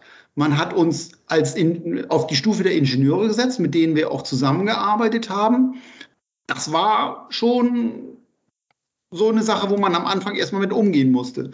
Und was mir besonders aufgefallen ist, wenn du ähm, zu irgendwelchen Besprechungen eingeladen hast, dann kennst du das in Deutschland, ne? du hast auf deiner Verteilerliste vier Leute so, und ähm, ich habe mich dann immer gewundert, warum unsere Dolmetscher dann immer große Räume gebucht haben. Nee, du hast nicht die vier Leute eingeladen, sondern die vier Leute haben dann ihre Machtposition damit gestärkt, dass sie möglichst viele andere Leute, die hinter ihnen standen, mitgebracht haben.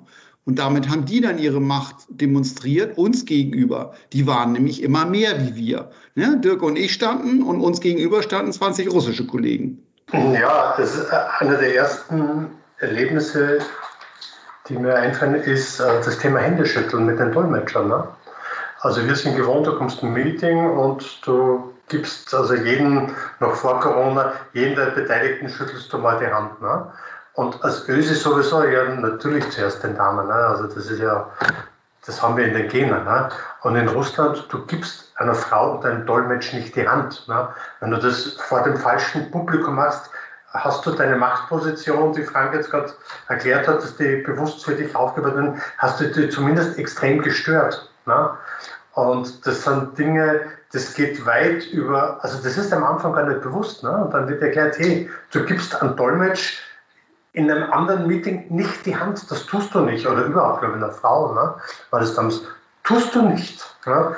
Das heißt, äh, das ist etwas, was auch so ein bisschen mit, mit, mit Macht zu tun hat und die Machtposition, die, die wir hatten. Auf der anderen Seite hat es natürlich äh, enorme Vorteile. Ne? Also, wie Frank gesagt hat, wenn du am nächsten Tag 100 Leute brauchst, dann wird da nicht lange rumdiskutiert, die stehen da. Ja?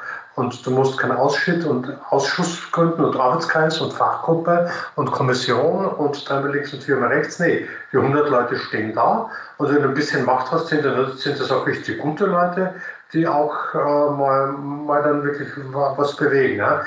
Also es gibt ja dann so Theorie über die, die, die Entscheidungsprozesse. Ne? Also vielleicht mangelt es an der Qualität der Entscheidung, aber sicher nicht an der Geschwindigkeit. Ne? Also entscheiden tun die, tun die ganz schnell. Und das ist ja mit eine Qualität im Entscheidungsprozess, ne? weil äh, ja, man sieht dann in vielen, oder sagen wir so, ein natur- und kulturelles Umfeld erfordert halt eher eine schnelle Entscheidung als eine richtige Entscheidung. Ja, also die mir verliehene Macht hat sich äh, nach außen leicht und deutlich gezeigt. Ich hatte ein Büro von gut 60 Quadratmeter Fläche wenn ich Gesprächspartner haben wollte, dann kamen die stets zu mir. Ich war total neugierig, deren Büros mal kennenzulernen. Ich wollte da gerne mal hin. Das war mir am Anfang gar nicht erlaubt. Äh, da hatte ich jemand, der hat mir diese Leute dann ins Büro reingeschafft. Und die saßen dann da ähm, auf seiner Bank und haben mit mir geredet. Ja, so, so stellt sie das dar und so stellen sich die Leute das auch vor.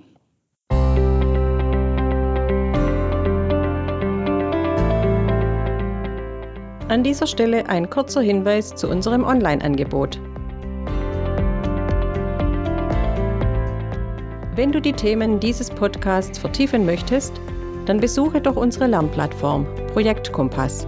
Dort findest du interaktive Online-Weiterbildungen, mit denen du deinen Projekten und deiner Karriere neuen Schwung verpassen kannst. Wie üblich sorgen anschauliche Beispiele und klare Methoden für eine schnelle Anwendung in der Praxis. Ob am Laptop, Tablet oder Smartphone, mit dem Projekt Kompass kannst du lernen, wann und wo du willst. Wir freuen uns auf deinen Besuch auf projekt-kompass.de.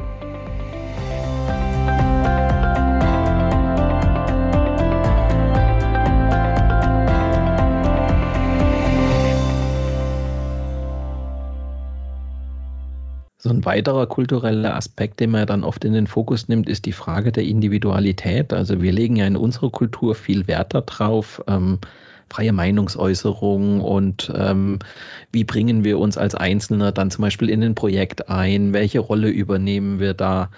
Von Russland erwartet man das eher nicht. Habt ihr das auch im Projekt gemerkt?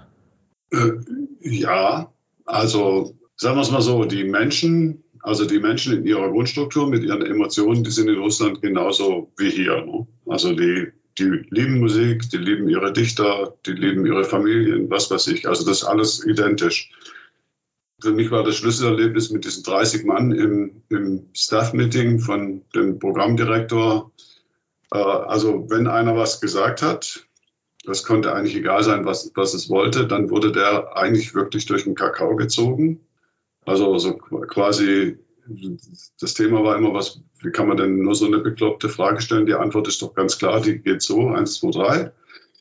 Äh, also das war da immer sehr klar, es wird immer nach oben geguckt und wenn von oben was kommt, dann wird es auch gemacht. Es gibt aber, es gab aber auch andere Menschen, die, aber, aber das läuft dann wirklich nicht in den, also nicht in den offiziellen Zwängen. Also der, der PMO-Leiter auf der russischen Seite, der war schon, das war schon eine ziemlich starke Person, der auch ein sehr klares Bild davon hatte, was er wollte und der hat auch daran gearbeitet, aber der hat halt nicht in diesen Meetings dran gearbeitet, sondern an, hinter, den, hinter der Szenerie. Ne?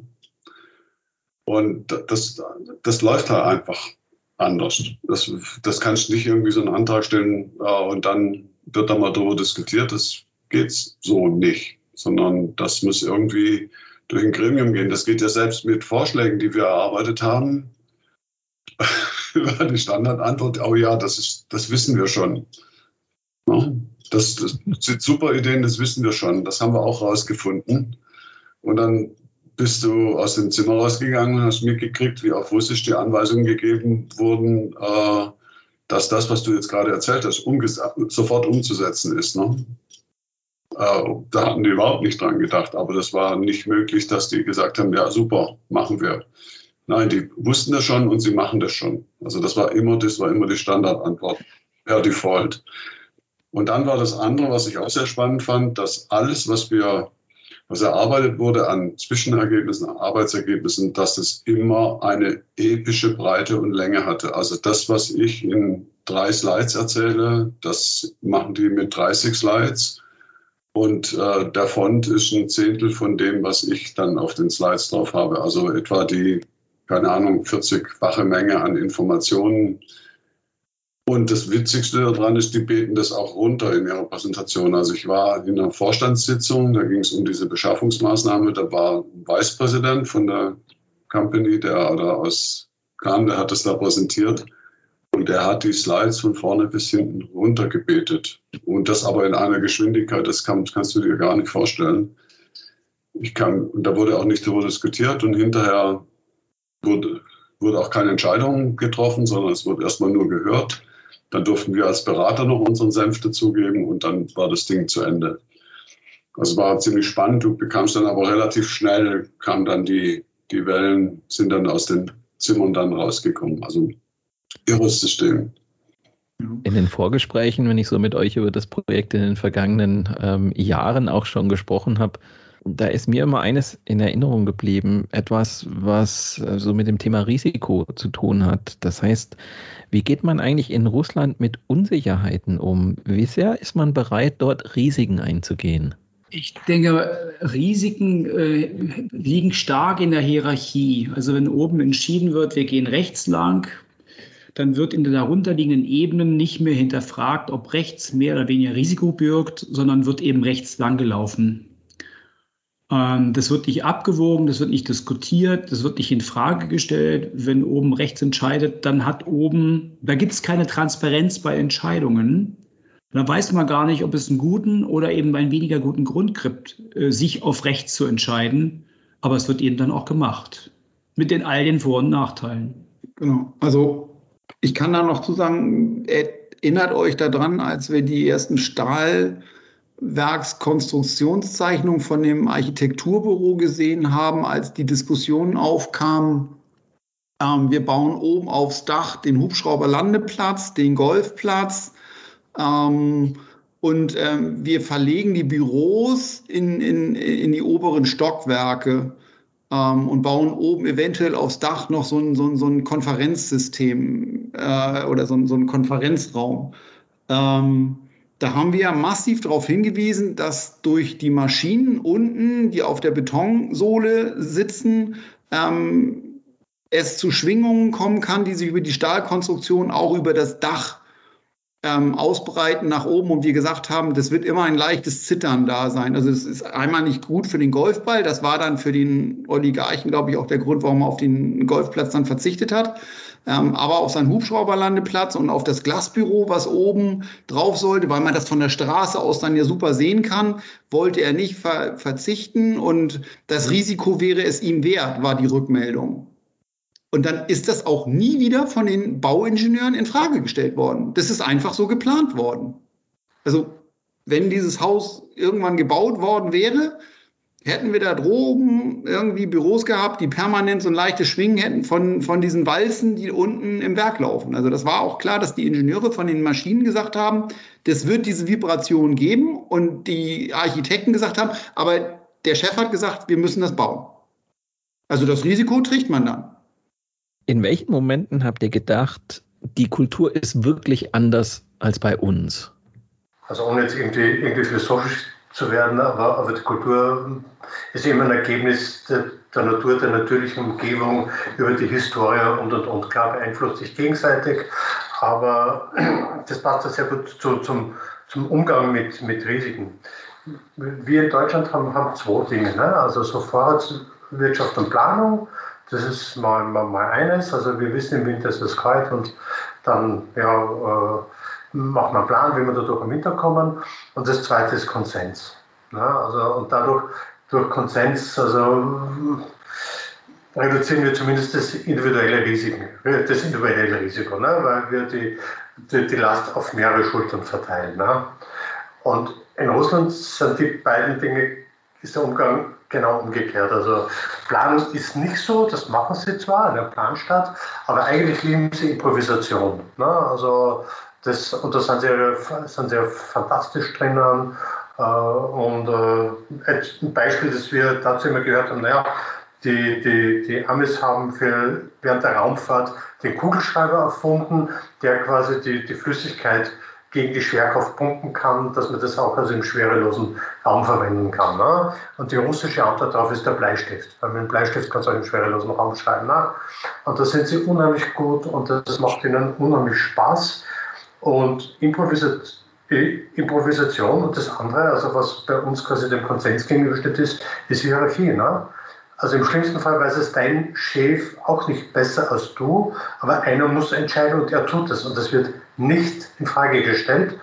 Und das ist nicht nur beruflich so, sondern auch privat. Also dein Chef ist dein Chef, egal ob im Büro oder in der Sauna. Ja? Und meistens auch über die Jahre hin. Also nicht nur, wenn du anfängst, sondern auch, wenn du den Beruf aufhörst. Und wir haben einige Mal kritische Konstellationen erlebt, wo ein ehemaliger Mitarbeiter zum Chef wurde. Ne? Also das ist etwas, das verlangt von allen Beteiligten ganz viel, ganz viel Fingerspitzengefühl. Und um das anzuknüpfen an deine Frage, äh, mir ist an einem Beispiel eingefallen, also ich habe zu Winter dann zurückgeflogen und hatte in meinem Rucksack zwei Flaschen Wodka. Ne? Und bin damit durch den Flughafen, durch die Kontrolle, habe einfach nicht mitgedacht, überarbeitet, kennen wir ja alle. Ne? Und dann sagt der gute Mann, nee, also mit, mit äh, Wodka kannst du natürlich nicht in den Flieger rein. Ne? Wenn uns das in Frankfurt oder in München passiert, dann ist das Thema erledigt, ne? weil der Mann an der Wache, der Security, Security, wer auch immer trinkt, auch gerne Wodka, der sich schon eine Möglichkeit gefunden. Ne? In Russland hat es der geschafft, hin zum Flieger, meinen Koffer raussuchen, meinen Koffer zurück aus dem Flieger in den quasi Security-Bereich, die Flaschen dort verpacken und die Flaschen wieder zurück rein ins Flugzeug. Na? Und das ist ein Erlebnis, wo man denkt, also, ja, das passt jetzt ein bisschen zum Risiko, aber das passt auch zur Improvisation und so. Also das war ein Beispiel, das wird mir immer in Erinnerung bleiben, wie die nämlich auch Probleme lösen und, und was für Vorteile das er hat. Ne? Und da ist es völlig, der hat halt Lust gehabt, das Problem zu, zu lösen. Ne? Also wir sind ja manchmal wirklich vor einer Betonwand gestanden, aber da hat er Lust, hat einen guten Tag und das hat fantastisch funktioniert in dem, in dem Szenario. Schönes Beispiel aus dem privaten Umfeld, weil wir das gerade hatten, dass der Chef auch der Chef ist, ähm, wenn, wenn du im privaten Umfeld warst. Wir haben das große Vergnügen gehabt, dass wir mit unserem ähm, ja, Chef de, des Projekts auf Arbeitsebene ähm, morgens einmal sehr früh ähm, zum Eisangeln gefahren sind, weil wir das Wochenende mit dem gesamten Team äh, in dem Schulungszentrum des Stahlwerks verbringen wollten und dort eine Schulung über Projektmanagement halten wollten. Und die Russen wollten uns unbedingt zeigen, was russische Banja ist. Die wollten uns zeigen, wie man russisch grillt. Und die Idee war halt, okay, ihr geht morgens Eisangeln. Ähm, so, und das musste natürlich der Chef führen. Der war jetzt kein Angler vor dem Herrn, aber der, der musste mit. Und äh, es war dann noch ein Kollege mit ähm, auf der Ebene, sag ich mal, von uns ähm, aus dem Tandem. Und wir waren dann morgens am Angeln. Es war schweinekalt, irgendwie 47 Grad minus. Ähm, war echt praktisch, äh, hat echt Spaß gebracht, aber wir haben nicht einen Fisch gefangen. So, jetzt mussten wir dieses Problem lösen. Und nicht der Chef löst das Problem, sondern der delegiert das auch in der Freizeit an den Kollegen und sagt, jetzt sieh zu, wie du für heute Abend, für, ich weiß nicht, Dirk, wie viel waren wir? 30 Mann, als wir da unterwegs waren oder sowas, ähm, so viel Fisch besorgst, ähm, dass wir heute Abend sagen können, wir haben den Fisch geangelt. Also ganz ehrlich, wir haben nicht einen Fisch rausgezogen. Die haben irgendwo eine Kettensäge aufgetrieben, haben ein Riesenloch in dieses Eis geschnitten und mit dem Kescher da unten ähm, genug Fisch rausgeholt das lösen die halt dann einfach so. Wenn es mit der Angel nicht klappt, machen wir es halt anders. Aber die Lösung musste der Mitarbeiter finden. Ne? So, Anweisung, jetzt. Und Improvisation, jetzt. genau. ja, wenn wir gerade so bei besonderen Momenten sind, ähm, ja, welche besonderen Momente in dieser Zeit in Russland werdet ihr nicht vergessen? Also ich glaube, das ist schon sehr beeindruckend, vielleicht aber auch sehr bedrückend, wenn man Leuten gegenübersteht und mit Leuten redet, die ja fast schon mit ihrem Privatvermögen mit 500 Millionen Euro ähm, ins Risiko gehen und solche großen Ventures durchziehen und da gar keine Runden und Gremien, Aufsichtsrat und sonst was brauchen, einfach nur so, machen wir jetzt. Ähm, das ist eine komplett andere Welt da weiß man kaum, wie viele Nullen an der Zahl dran sind. Und man wagt kaum zu glauben, wie viel man daran gewinnen könnte oder auch verlieren. Und was die dafür tun, dass eben das zum Erfolg wird. Das ist schon echt eine komplett andere Welt. Ja, was ich auf jeden Fall mitnehmen werde, ist einmal die Möglichkeit, in einem völlig anderen Land eine andere Kultur mitzukriegen und diese spannenden Geschichten wie dieses Ding Russisch leer. Ich meine, man kann auch noch vom Bau erzählen, Jürgen wird sich noch erinnern, wenn man, ähm, es gibt auch noch Russisch gerade, wie man eine Fliese schneidet. Ähm, wenn ich dir, also das ist halt so, ähm, da ist ein Fußboden gefliest worden der hatte halt so ein paar Versätze, so immer um Zentimeter, anderthalb Zentimeter und zwischen diesem Fußboden war in der Mitte so eine Art Kabeltrasse und der sollte mit Metalldeckeln abgedeckt worden. Und nun ist so ein Metalldeckel immer 40 mal 40 oder so groß, aber der Abstand war dann mal 42 mal 43. Ähm, da muss man sagen, da haben die einfach das Teil hingeflext und haben das angepasst. Und dann sah das aus wie ein Flickenteppich und dann haben die gesagt, ja, ist doch gerade. Also ganz ehrlich, in Deutschland hätte jeder den Kopf geschüttelt, aber das sind Bilder, die werde ich in meinem Leben nicht verlieren und, und auch nicht vergessen. Das werde ich jedem erzählen. Auch das mit dem Betongießen. Ja, dann irgendwann ist Sommer und dann trocknet der Beton schon. Jetzt ist er halt gefroren. Das waren echt Erlebnisse, die, die kriegst du nie wieder, Mario. Und dafür fahre fahr ich gerne nach Russland. Aber es gab auch andere tolle Sachen, die ich nie vergesse, die ich mitnehme. Das war nämlich das Team, was wir eigentlich hatten. Und zwar das Team aus uns Deutschen und das Team aus unseren Russen. Wir haben uns super gut verstanden und wir haben extrem viel nebenbei gemacht und das sollte man nicht vergessen. Wir waren ganz viel mit denen privat unterwegs. Wir haben viel über deren Familien erfahren, was ein Russe normalerweise einem anderen nie erzählt.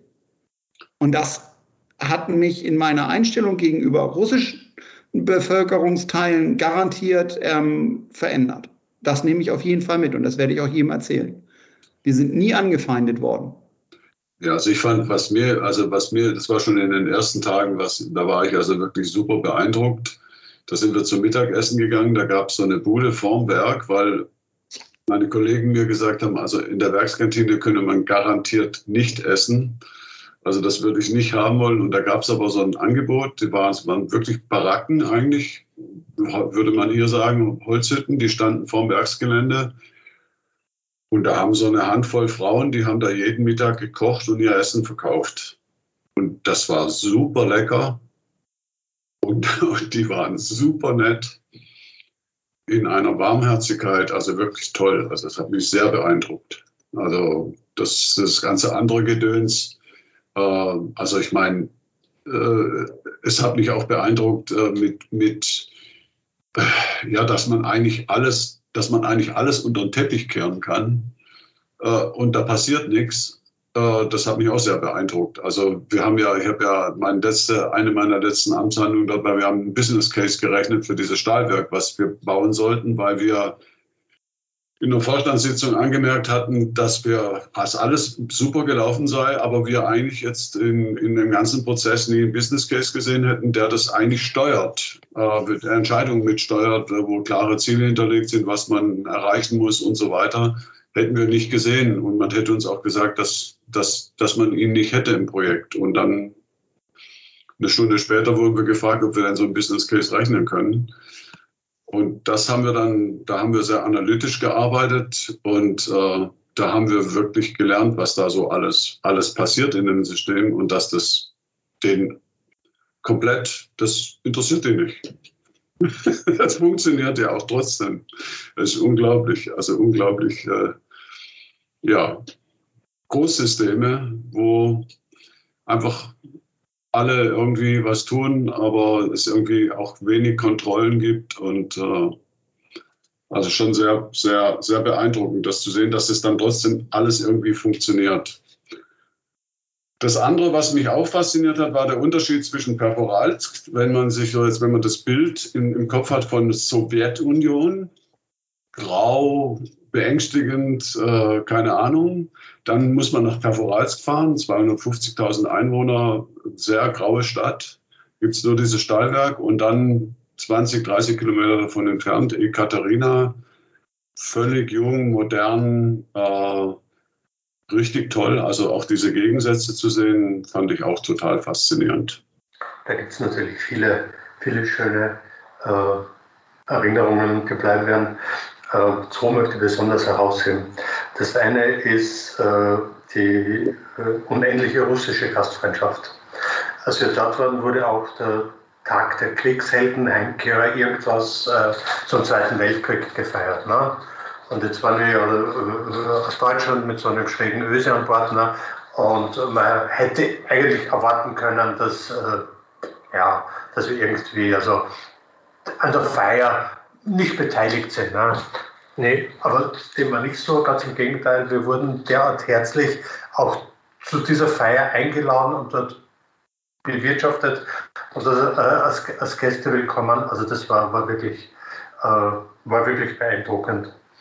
Und das, das Zweite, was mir eigentlich noch viel tiefer oder viel nachhaltiger in, in, in Erinnerung ist, ist, die, äh, ist das Rollenbild und das Verständnis der Frauen dort. Ne? Also wenn man hier russische Frauen sieht, dann sind die meistens also sehr, sehr, sehr gut dekoriert oder mit sehr viel Glitzer und und und und sind vielleicht ein bisschen, bisschen weiß nicht, arrogant oder so oder, oder, oder, oder man hat die Idee, die shoppen sehr viel. Ne? Und wenn du in Russland Frauen siehst, die arbeiten da, wie Dirk erzählt hat, die machen eine Bude, die improvisieren, die arbeiten bei minus 20, 30, 40 Grad als Maurer, als Elektriker, als Maler.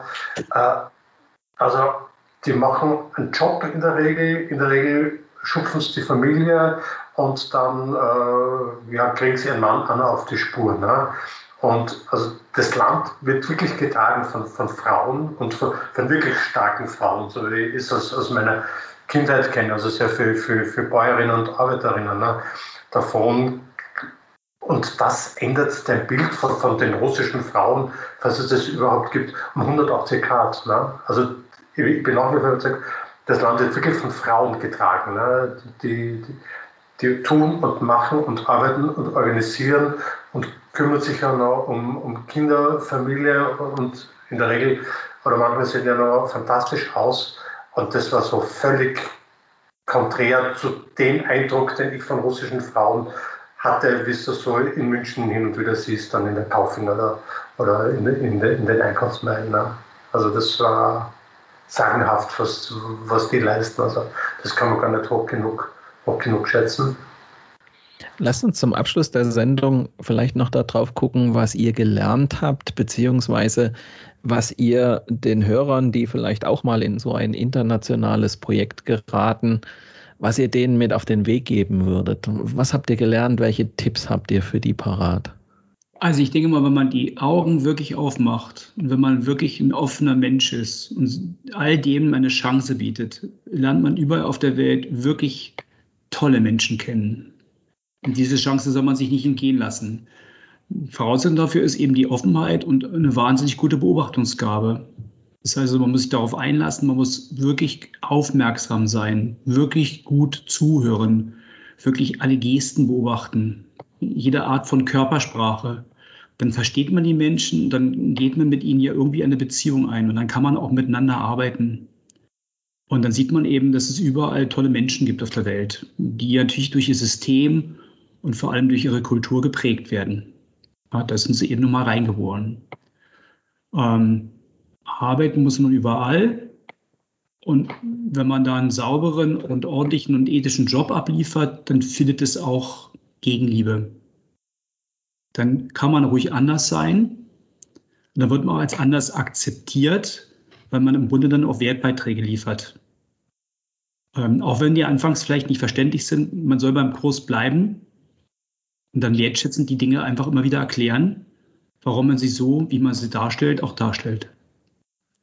Ja, also ich würde, würde das von, von Thomas schon so unterschreiben. Also das, was, was man gelernt hat, war für, für mich jetzt besonders war, dass ich auch mit meinem doch sehr ausgeprägten Bauwissen, was ich hier in Deutschland erworben habe, noch dazulernen kann. Also das habe ich auf jeden Fall mitgenommen, dass es immer noch Leute gibt, die super gut improvisieren kann, die mit wenig viel machen kann, aber die es auch wertschätzen, wenn du dich mit ihnen beschäftigst und ihnen zuhörst. Also diese Bauingenieurin, mit der ich damals Betonproben gemacht habe, das war, für mich war das auch so eine, eine tolle Sache, dass die ähm, mitgenommen hat, ich höre ihr zu, obwohl sie nicht auf meiner Ebene war, was man immer gesagt hat. Ne? Also das ist auch was, was ich mitgenommen hat, dass wenn du offen mit den Leuten umgehst, sie das schätzen und du dann auch andere Informationen bekommst. Ähm, und was ich für mich halt mitgenommen habe, ist, dass ich auch im Team arbeiten kann. Das konnte ich vorher so nicht. Und hier war das für mich das größte Lessons Learned eigentlich ähm, in einem Team aus mehreren Leuten mit unterschiedlichen Voraussetzungen und anderen Berufswegen als meinem, zusammen etwas zu schaffen, was uns, denke ich, ähm, auch zusammengeschweißt hat. Weil sonst würden wir nach zehn Jahren in dieser Konstellation auch nicht hier sitzen bei dir. Also das ist ganz wichtig für mich ein Lessons Learned ähm, nur weil ein Projekt zu Ende ist, nicht alle Brücken abbinden, sondern es hat dort für mich unheimlich viele Freundschaften oder haben für mich unheimlich viele Freundschaften in Russland begonnen, die sich jetzt über zehn Jahre halten, auch wenn man sich nicht jeden Tag sieht. Aber wenn man sich sieht, man hat immer ein bindendes Glied und das ist Russland. Also ein Einstieg in Gespräch finden wir vier oder die anderen eben auch noch. Immer. Was der Thomas und der Frank gesagt hat, ich schließe mich meiner Freundin an. Nee, also offen und neugierig, klar, das, das muss man sein. Sonst gehst du eh nicht hin. Ne? Und wenn du nicht ein bisschen lernwilliger bist. Und was noch dazu kommt, man muss wirklich diese zugrunde liegenden Annahmen, wie Kommunikation funktioniert, wie die Leute mit Hierarchie umgehen. Und man muss bereit sein, jeden Tag zum Frühstück eine davon über Bord zu werfen. Ja? Und wenn wir so schnell und gerne sagen, ja, man müsste doch oder man sollte doch. Nee, die ticken völlig anders und herzugehen und zu sagen, okay, das zu akzeptieren und zu sagen, okay, es funktioniert, wie funktioniert wo kann man wo, wo kann man den, den, besten Mehrwert und den besten Nutzen schaffen, indem man das irgendwie miteinander kombiniert. Weil die russischen Kollegen wussten ganz genau, warum sie ein Team aus Deutschland holen, die wussten es schon, was sie an uns haben. Ne? Also offen sein, neugierig sein, die Annahmen hinteranstellen, nicht persönlich betroffen sein und ja, mit viel Respekt und Achtung an, an die Menschen und Kultur rangehen. Dann, äh, dann damit kommt man schon sehr weit. Ne?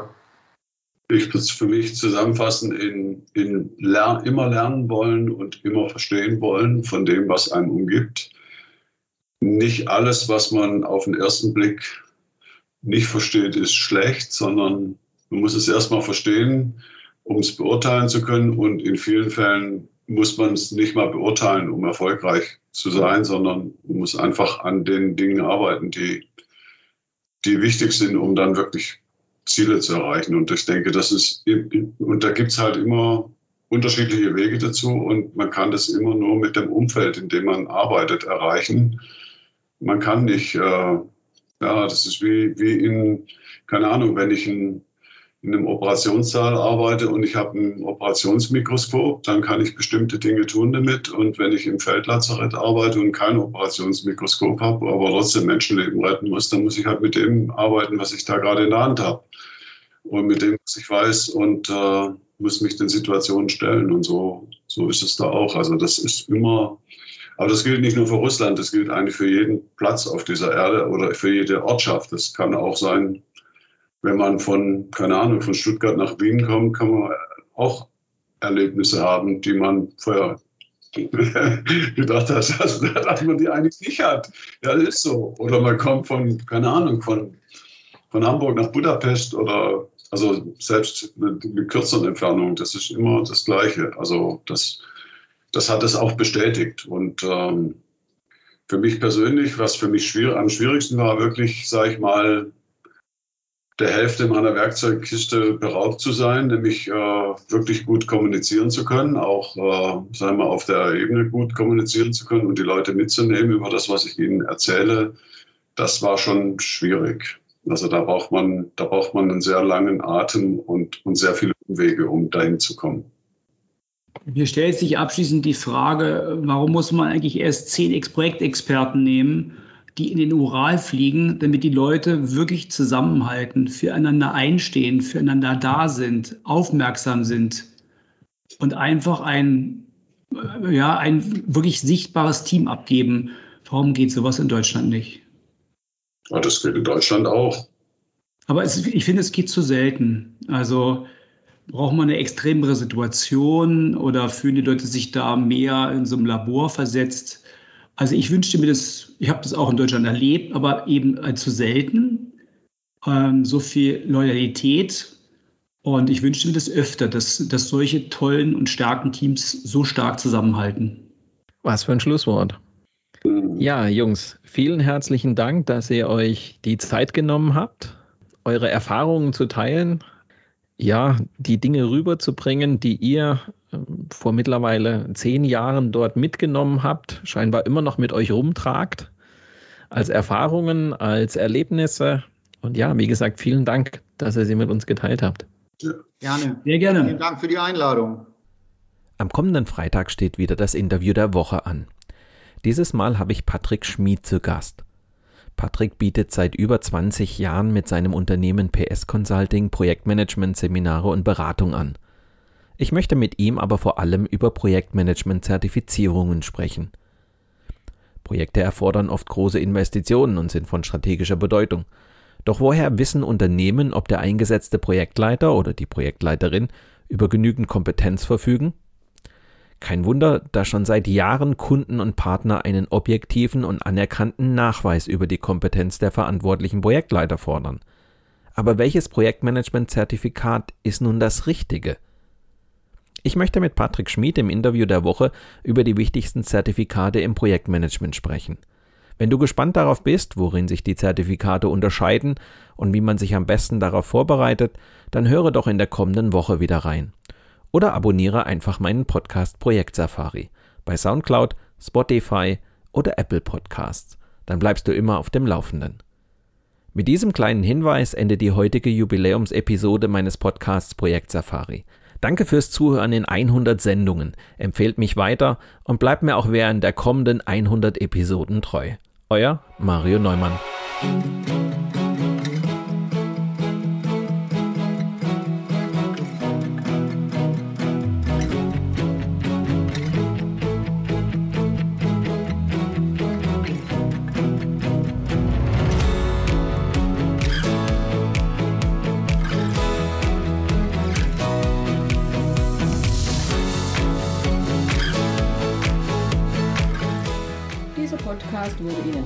Präsentiert von Mario Neumann. Mario Neumann ist Experte für Projektmanagement. Als Trainer und Coach begleitet er Projektleiter durch alle Phasen ihrer Projekte. Seine Methoden hat er aus der Praxis für die Praxis entwickelt. Effektiv, leicht verständlich und sofort anwendbar.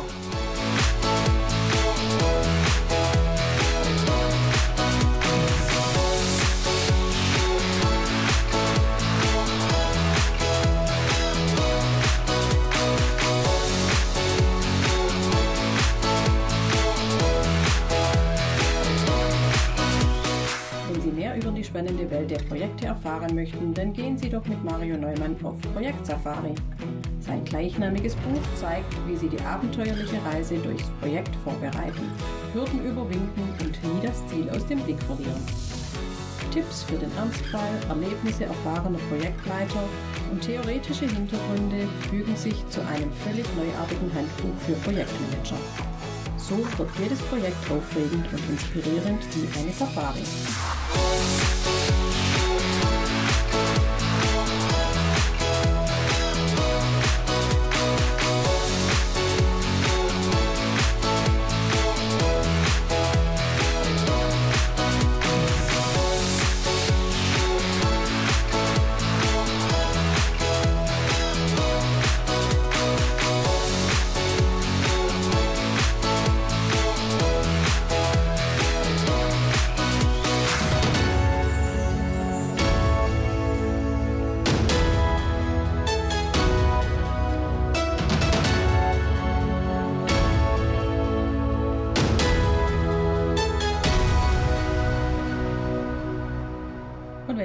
Gefallen hat, dann hören Sie doch wieder rein und empfehlen Sie uns weiter.